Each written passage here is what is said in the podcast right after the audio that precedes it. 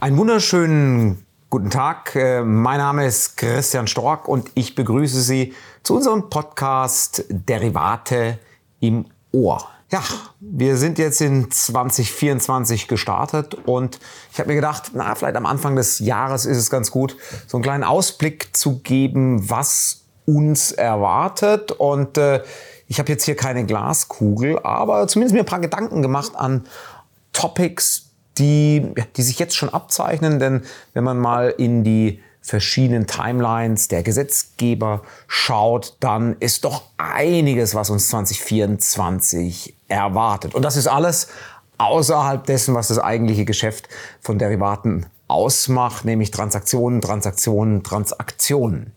Schauen wir doch mal rein, was ja das regulatorische Tablett so zu bieten hat. Zum einen natürlich im OTC-Derivate und Clearing. Äh, da haben wir natürlich unser Framework, nämlich EMIR. Und inzwischen sind wir bei EMIR 3.0 angelangt. Und sicher wird eines der größten Diskussionspunkte sein, ja, die ja, die, die, die Handelskonten, aktive Handelskonten, die Verpflichtung von Teilnehmern, ähm, dass eben EU-Gegenparteien diese bei einer EU-CCP, also Central Counterparty, haben muss. Und äh, ja, diese, ja, diese aktiven Handelskonten, das ist natürlich äh, kontrovers, sehr politisch aufgeladen, natürlich auch mit Blick auf den ja, Brexit schon eine Weile her, aber nach wie vor ist das das Haupttopic. Äh, Daneben wird es in EMIR 3.0 auch noch äh, andere Änderungen. Wir hatten auch in einem Podcast letztes Jahr schon das ein bisschen im Detail angesprochen. Die Berechnung der, äh, der Thresholds äh, fürs Clearing, die wird, werden neu äh, angesetzt und es gibt äh, weitere Ausnahmen für die Intragruppen, das Intragruppen-Derivate-Geschäft. Äh, äh, auch das wird äh, vereinfacht und gestreamlined und die Äquivalenzentscheidungen für Dritt Dritt-Country-Staaten Jurisdiktion, also Anerkennung von Clearing und Margin diesbezüglich. Auch das wird angepasst. Ein weiterer wichtiger Punkt, der äh, in den Diskussionen gerade vom Europäischen Rat und dem Parlament nochmal angegangen wurde, war die Ausnahme vom Margin-Erfordernis, also Collateral zu stellen, für Equity- und Index-Optionen. Und äh, das soll weiterhin, äh, das soll letztlich erweitert, also verlängert werden, äh, gerade auch mit Blick auf ja, den US-Derivatemarkt, wo auch genau das eine Ausnahme äh, ist, ist das, glaube ich, ein, ein Wettbewerbs, ja, ich würde nicht sagen ein Vorteil, aber zumindest mal, dass wir hier keinen Wettbewerbsnachteil haben, indem unsere Produkte in Europa teurer werden.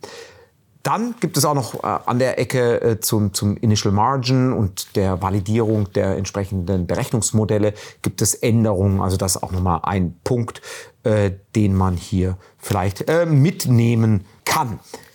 Daneben, ganz kurz nur, dass es erwähnt ist, äh, gibt es in dem ganzen EMIR Refit auch noch Reporting-Änderungen, die äh, gerade noch, das ist noch das alte äh, Dings aus Refit, äh, dort äh, ist es diese ähm, Anpassungen, zwar ein detaillierteres Reporting, was dann stattfindet. Das greift schon 29. April 2024, also da unbedingt äh, reinschauen, dass einfach der Detailgrad größer wird. Daneben dann EU MIFID 2, MIFIR, auch die ist unter Review und äh, dort für den Derivatemarkt gibt es äh, bestimmte ja, Transparenzanforderungen und auch Änderungen zu den Handelspflichten. Das will hier erwähnt sein. Wie gesagt, äh, das wird alles dann auch Anfang 2024, also jetzt demnächst dann auf den Tisch kommen.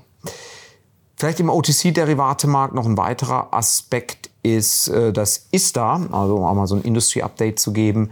ISTA wird ein Notice Hub äh, etablieren auf dem ich rechtswirksam Notices an Gegenparteien geben kann, weil das war immer eine Riesenschwierigkeit, wenn ich eben äh, ja, Notices unter den ISTA-Mastern äh, an verschiedene Parteien geben. Dort wird es einen Hub geben. Und äh, es werden dann die großen Booklets angepasst, die 98er FX-Definition, also da äh, können wir uns auch was ähm, ge gefasst machen und natürlich auch dann die Verified äh, Carbon Credits, auch die werden weiter übernommen. arbeitet. Auf der DAV-Seite beim BDB äh, arbeiten wir, insbesondere wir als Kanzlei, auch äh, nach wie vor an den äh, Zinsdefinitionen und den Zinsanhängen, also weiterhin ein, ja, ein Legacy-Projekt von IBOR äh, Reform. Und wir hoffen auch, dass äh, das Produkt Create IQ, letztlich die Verhandlungsplattform für den DAV, kommt natürlich aus der ISTA-Welt, also dort, dort ist es eigentlich entwickelt worden, aber dass das jetzt auch stärker für den DRV, sowohl äh, DRV für Finanztermingeschäfte, aber auch Repo und das Sec-Lending, die Wertpapierleihe, dann angewandt wird. Also da äh, hoffen wir, dass da 2024 auch ein größerer Take-up ist. Das war's zum OTC-Derivatemarkt. Schauen wir jetzt ein bisschen weiter. Ne? Wir wollen uns ja nicht zu eng halten hier, sondern auch ein bisschen auf die strukturierten Produkte, die ein derivates Element haben. Das äh, wollen wir nicht verheimlichen. Das ist dann insbesondere auch die Produkte, die eben gelistet sind, die auch öffentlich angeboten werden. Äh, auch bei diesen Pro Produkten gibt es Änderungen neben dem Derivateteil, aber auch eben beim äh, Prospekt und im öffentlichen Angebot von ja, Zertifikaten oder Derivaten.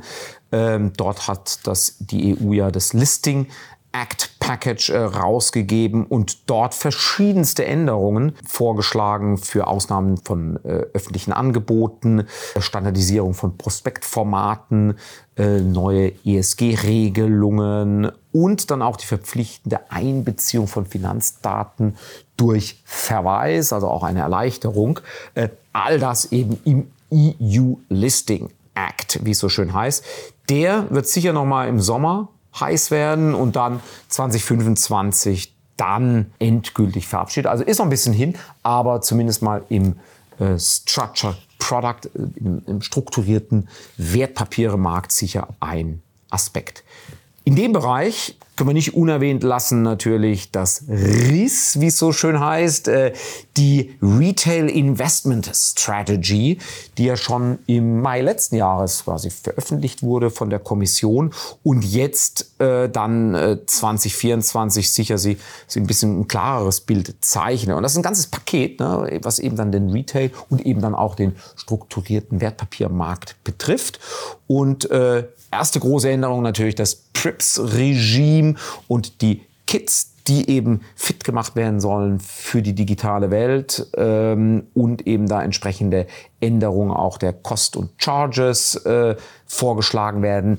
Zuwendungen, das Zuwendungsregime soll überarbeitet werden und auch die entsprechenden Disclosure-Bestimmungen diesbezüglich Topic Value for Money für den Retail-Kunden, äh, für den Kleinanleger. Das ist, glaube ich, die, die Headline, unter der das Ganze äh, laufen wird. Das ist sicher eines der großen Pakete in 2024.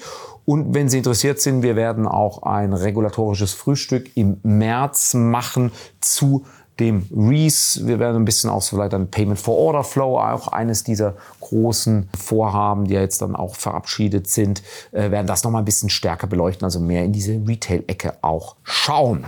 Dann weiteres Thema, die digitale Welt, denn gerade bei den Derivaten können wir nicht die digitale Welt einfach außen vor lassen, sondern da müssen wir äh, die digitale Marktinfrastruktur uns anschauen. Und da tut sich auch enorm viel, gerade mit Blick auf ja, die digitalen Wertpapiere, digitalen Assets. Also da spreche ich jetzt nicht von Krypto, die ja eine eigene äh, Kryptowährung, die eine eigene Klasse für sich sind, sondern wirklich standardisierte Produkte oder Produkte, die wir alle kennen im Kapitalmarkt, aber eben auf einer digitalen, in einer digitalen Infrastruktur, insbesondere auf der Distributed Ledger Technologie.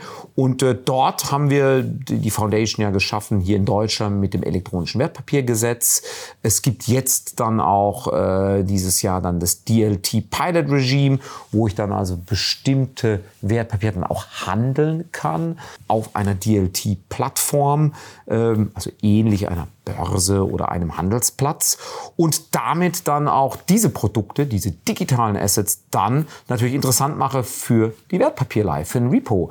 Und diesbezüglich äh, gibt es dann eben auch entsprechende Vorschläge von Jimslar für den Jimra und natürlich dann auch äh, in der nächsten Ausbaustufe dann für Wertpapierleihe und Wertpapierpensionsgeschäfte unter dem DRV. Also etwas, was, man uns, was wir uns genau anschauen müssen in 2024. Dann haben natürlich auch die großen Infrastrukturprovider äh, Euroclear mit ihrem DFMI-Produkt letztlich auch ein, ja, ein, ein, ein digitale Bond-Plattform, Financial äh, Infrastructure, die letztlich hier gebildet wurde und hier in äh, Deutschland, Schrägstrich Luxemburg, Clearstream äh, mit der D7-Plattform, die eben auch äh, gemünzt ist für elektronische Wertpapiere, aber auch in einer nächsten Ausbaustufe durchaus für Kryptowertpapiere. Also das ist etwas, was dann spannend ist im Kapitalmarkt, aber eben auch für uns als Derivateanwälte. Ja, dann äh, will ich vielleicht noch mal einen letzten Blick und ich glaube, kein Podcast kann auskommen ohne ESG. Ähm, bei den Derivaten erwarten uns da natürlich nochmal Überarbeitungen der entsprechenden Marktdokumentation, weil sich einfach der Markt äh, rasant entwickelt.